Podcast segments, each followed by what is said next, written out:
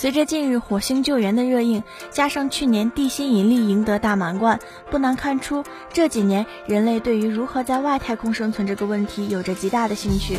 其实早在十几年前，我们就开始对在太空生存进行不断探索。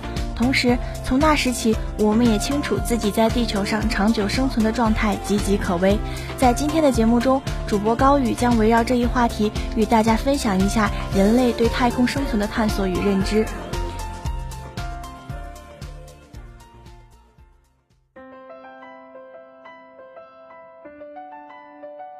浩瀚的太空总是能引起人类无尽遐想，而我国对于太空的探索也从未止步。太空科技南方研究所今年八月起正式招募四名太空生存挑战者，入围者将在封闭舱停留长达一百八十天时间，堪称中国航天史上志愿者在太空停留时间最长的一次。早在一三年，我国就进行了一次短期的太空生活。北京时间二零一三年六月十一日十七时三十八分，神舟十号载人飞船在酒泉卫星发射中心发射升空，准确进入预定轨道，顺利将两男一女三名航天员送入太空。这三名宇航员在太空中度过了十五天。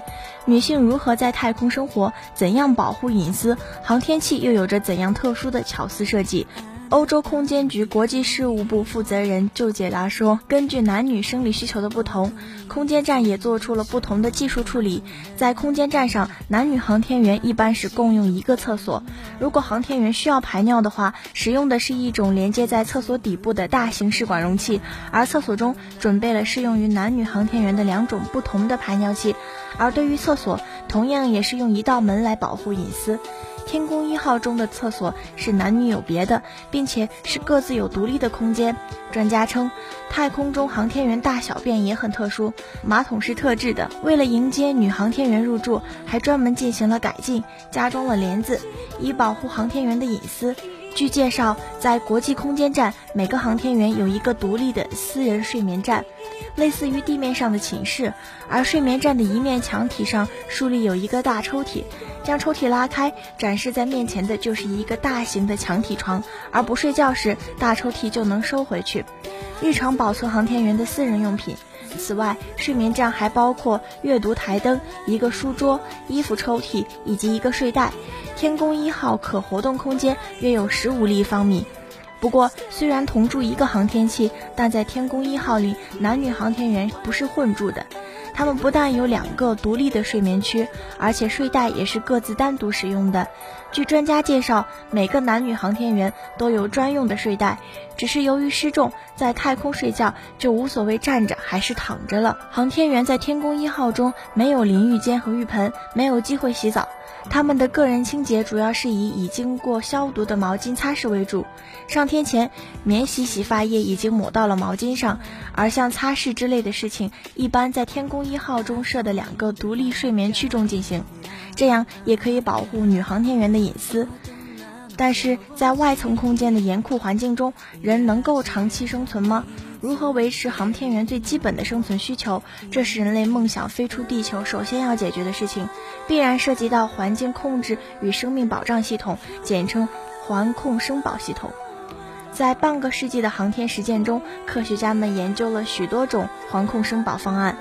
如今的航天员已经能够在空间滞留几天、几十天，甚至半年、一年。他们所需的食物、饮水和随时都需要呼吸的氧气是如何解决的呢？如果空间飞行持续时间短，航天员人数较少，几个人所需要的一切生活必需物品都可以在发射时一次性从地面上带去。因此，飞船要用较大的体积和质量来携带航天员的生活必需品。当前，中国的神舟号飞船就是采用这种方式。和平号空间站、国际空间站长期留在空间，为了给航天员提供生活保障用品，一般采用定期发射货运飞船来补充必需品。这种方式的环控生保系统称作补给式环控生保系统。显然，这种环控生保系统只需考虑建造一个环境温度、湿度。空间压力和成分受到精准控制的密闭生活空间，其他生活必需品由地面运来。但是，仅依靠地面携带或补给生活必需品是无法维持人的更长期空间生存的。于是，一种再生式环控生保系统方案被提了出来，利用化学或物理方法在空间进行氧气制备，解决呼吸需要的氧气问题，把废水、废液，包括人体排泄的汗和小便，都重新收集起来，经过净化再生后再利用，甚至。作为航天员的饮用水，这就是再生式环控生保系统。这种方案已经部分实现，有些技术已经相对成熟，并逐渐得到应用。但是，它仍无法保证更长时间的太空飞行和地外永久居留的食物供应问题。科学家们总有数不尽的奇思妙想。对未来太空生命保障系统也提出了种种设想。受到地球自然生物环境的启发，他们提出了一个理想的受控生态生命保障系统概念。生物世界是一个奇妙的世界，地球上的生物链和谐地保持着一个合理的动态平衡。那么，人类为什么不可以在航天器上，在未来的月球站或火星站上人工建造一个小地球呢？理想和现实有多远的距离？受控生态生命保障系统如何实现？这成为科学家探索的目标，也是人类航天应用技术中的前沿。科学家们正为实现这一目标而不懈地努力着。那么，受控生态生命保障系统到底能不能实现呢？科学家们自信地说，那是完全可能的。理论上认为，在外太空一个密闭的人。动物、植物和微生物的共居系统中，只要有光能的驱动，有可能做到氧气、水和食物等物质的平衡循环。绿色植物利用光能吸收二氧化碳和水，生产出碳水化合物和其他一系列有机物，如最基本的糖、蛋白质和脂肪等，并释放出氧气，作为人和动物赖以生存的食物。氧气。动物则为人提供动物性食物，人和动物的代谢排泄物呼出的二氧化碳供植物所需。微生物在这个系统中可以分解植物残留物，人和动物排泄物。净化水，达到物质的循环再利用。但是在空间，人、动物、植物和微生物会有什么响应？能否与在地球上一样做到生态平衡？在有限的空间中，选择什么样的动物、植物和微生物，才能做到有效的搭配和高效率的物质循环，并满足生活在其中的人的生存需要？这是科学家需要思考的问题。一个动态的复杂生态系统。需要人们对系统中的每一个成员、每一个环境因素的供受关系有精确的认识和掌握。美国曾经在沙漠上建立过一个大型封闭系统——生物圈二号。在里面种上精心挑选的三千五百种植物，放养了猪、羊、鸡等三百种动物以及昆虫、微生物，然后把人这个重要成员也放进去，断绝外界的任何供给，看那个系统内的所有成员能否正常生存下来。遗憾的是，该实验以失败告终。这也说明，要将生命长期融入太空，绝非简单的事情。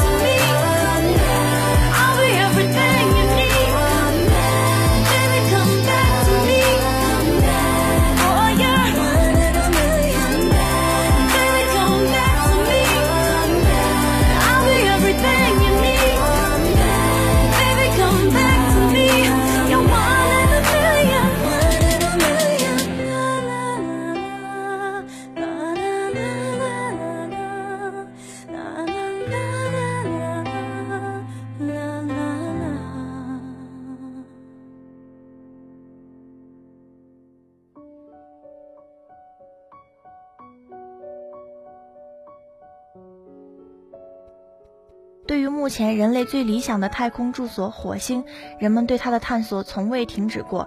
最近，YouTube 频道 Art Alien TV 发布了一段关于好奇号传回的火星照片的视频，并表示在火星陨石坑山丘上可能存在一只巨大的老鼠，或是其他啮齿动物。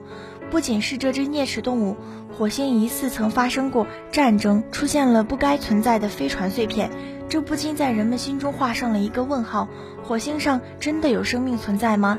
与其他行星相比，火星最像地球，它们都有卫星，都有移动的沙丘、大风扬起的沙尘暴，南北两极都有白色的冰冠。火星也拥有明显的四季变化，还可明显的区分出五带：热带、南北温带、南北寒带。科学家还发现，火星上有大气，有白皑皑的极冠，且随季节变化，大小范围有明显的变化。这是它与地球最主要的相似之处，而且火星自转轴倾角、自转周期均与地球相近，平均温度与地球相差不大。在赤道区的昼夜温度在二十度到零下八十度之间，而最寒冷的极区的温度变化于零下七十度到零下一百四十度。尽管这样，火星上仍有许多对人类不友善的因素。火星上的辐射太强，以至于至今还没有研发出适当的防护手段。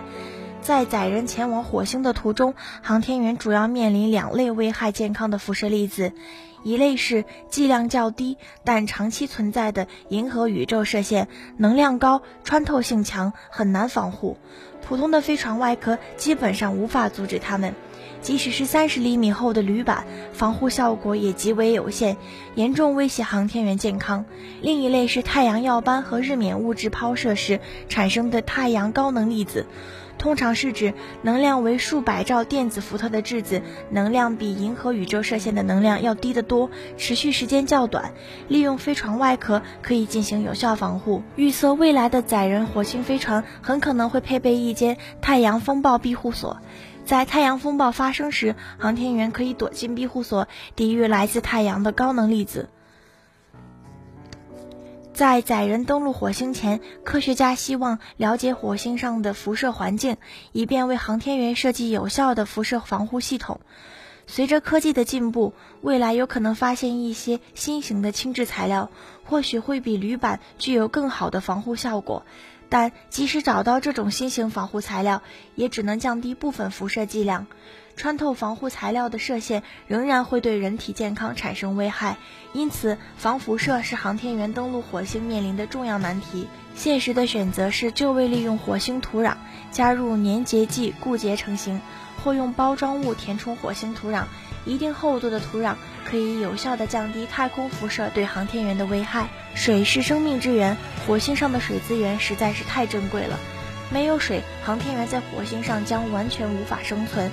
虽然水在太阳系中非常丰富，火星上也曾经有过大规模的水以及许多河流和湖泊，但现在的火星上还没有找到可用的水源。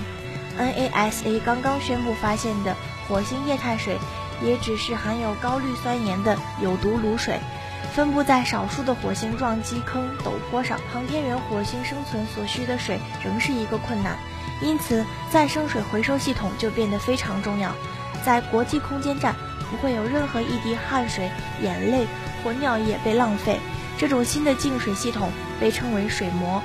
这种隔膜利用纳米技术和调节生物体水分的蛋白质技术。可以将汗液、尿液等废水转化为可饮用水，利用这套再生水回收系统。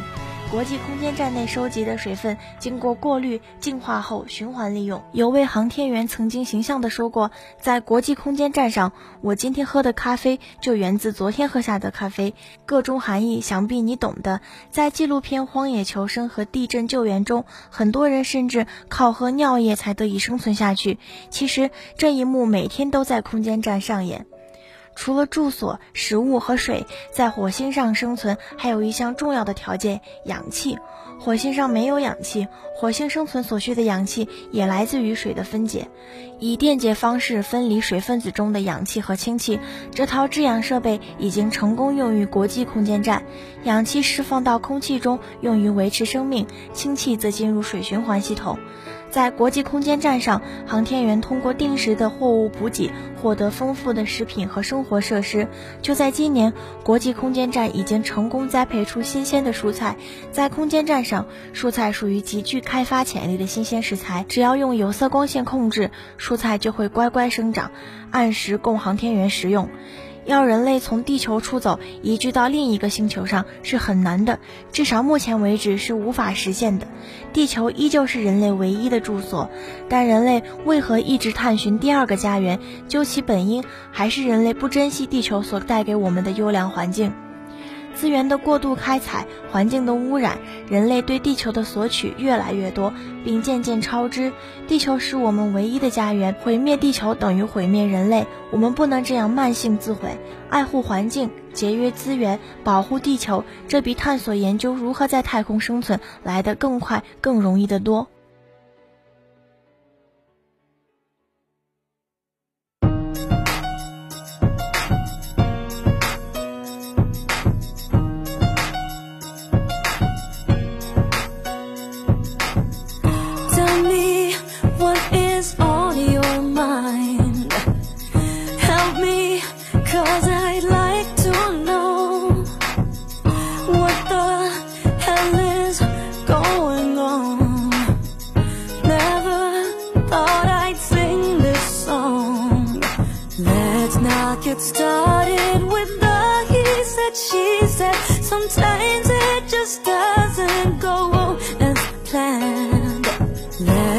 Not get started with the he said, she said. Sometimes it just doesn't go as planned.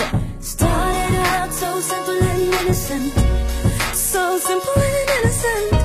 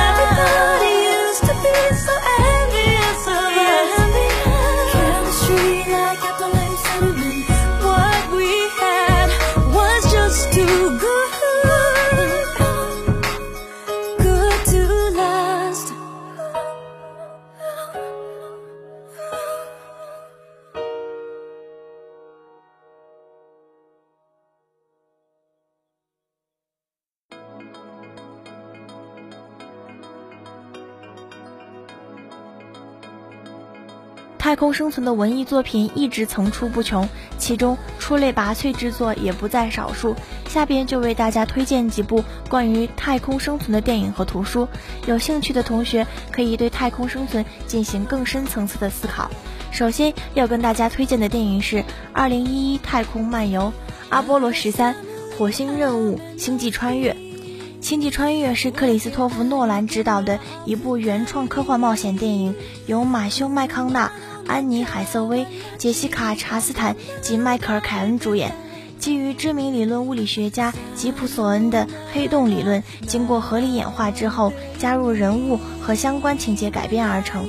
影片由派拉蒙、华纳和传奇影业联合制作。派拉蒙负责北美发行，华纳负责海外发行，定于二零一四年十一月七日在北美公映。《星际穿越》主要讲述了一对探险家利用他们针对虫洞的新发现，超越人类对于太空旅行的极限，从而开始在广袤的宇宙中进行星际航行的故事。与火星救援相类似的还有《火星上最后的日子》。该片讲述了火星上人类宇航员在完成任务后即将返航，在与极光号联络的同时，发现了火星生命的迹象。为了得到更多证据，例行开挖，导致一名宇航员摔死之后发生的不可思议的事。虽然是原创编剧，但与火星救援的套路几乎是一样一样的。关于太空的文学作品，首先要推荐硬科幻作品《三体》三部曲，三部分别是《三体》。黑暗森林、死神永生，《三体》三部曲讲述了地球文明在宇宙中的兴衰历程。作品对人类历史、物理学、天文学、社会学及哲学等均有涉及，从科幻的角度对人性进行了深入探讨。全书格局宏大，立意高远，被誉为迄今为止中国当代最杰出的科幻小说，是中国科幻文学的里程碑之作，将中国科幻推上了世界的高度。二零一四年底，小说第一部的英文版在美国上市，反响热烈，并于二零一五年获得美国科幻奇幻协会星云奖等五个奖项提名。二零一五年八月二十三日，《三体》获第七十三届世界科幻大会颁发的雨果奖最佳长篇小说奖，这是亚洲科幻小说首次获得雨果奖。十月，作者刘慈欣因该作获得全球华语科幻文学最高成就奖。同样获得雨果奖的太空科幻小说《天渊》和《沙丘》。同样值得一读，《天渊》是美国作家弗诺文奇于1999年发表的科幻小说，是文奇另一部小说《深渊上的火》的前传。他获得1999年星云奖的提名和2000年雨果奖的最佳小说奖。小说讲述了数千年搜索之后，人类终于发现了外星文明的迹象，这是人类历史上最大的商机。散居太空的人类两大集团同时奔赴外星人所在的开关星系，由此展开了一场自由与奴役、镇压与反抗的太空史诗。开关星系内，战斗与阴谋、背叛与忠诚，两支人类舰队几乎同归于尽。幸存者仍然继续着殊死搏杀。与此同时，行星地表的外星种族蜘蛛人也在飞速成长，并积极主动地参加到战斗当中。成为斗争中举足轻重的一方，《天渊》属弗诺文奇的三界系列中的一篇，讲述的是爬行界发生的故事。弗诺文奇的三界系列小说创造了一个按文明层次分为三界的豆荚状宇宙。按照本书系的理论，宇宙是由爬行界、飞跃界、超限界三个不同界域组成，每个界域均有其不同的物理法则。突破了硬科幻小说物理法则一成不变的世界观，而真正开拓出软科幻作品的《沙丘》是著名科幻小说家弗兰特·赫伯特的一个长篇小说系列，也指该系列的第一部书。《沙丘》是弗兰克·赫伯特的代表作，《沙丘》系列以荒漠的阿拉基斯星为背景，不仅获得了星云奖和雨果奖。更被读者评为有史以来最富想象力的作品。不安全和压力是由于我们生存的世界充满了战争、怀疑和憎恨的结果。这是《沙丘》最重要的主题。《沙丘》系列小说规模十分庞大，是一套科幻小说的史诗，多次被改编成影视作品。太空对于人类依旧是神秘未知的，尽管人类对在太空生存有着种种设想，也进行了无数实践，但不论怎样。地球是我们的出生之地，是我们的母胎，同时也是最适宜人类生存的星球。在绞尽脑汁地想着如何出走之前，我们首先应该检讨人类自身，保护地球，珍惜我们唯一的家园，谋得更为长久的生存。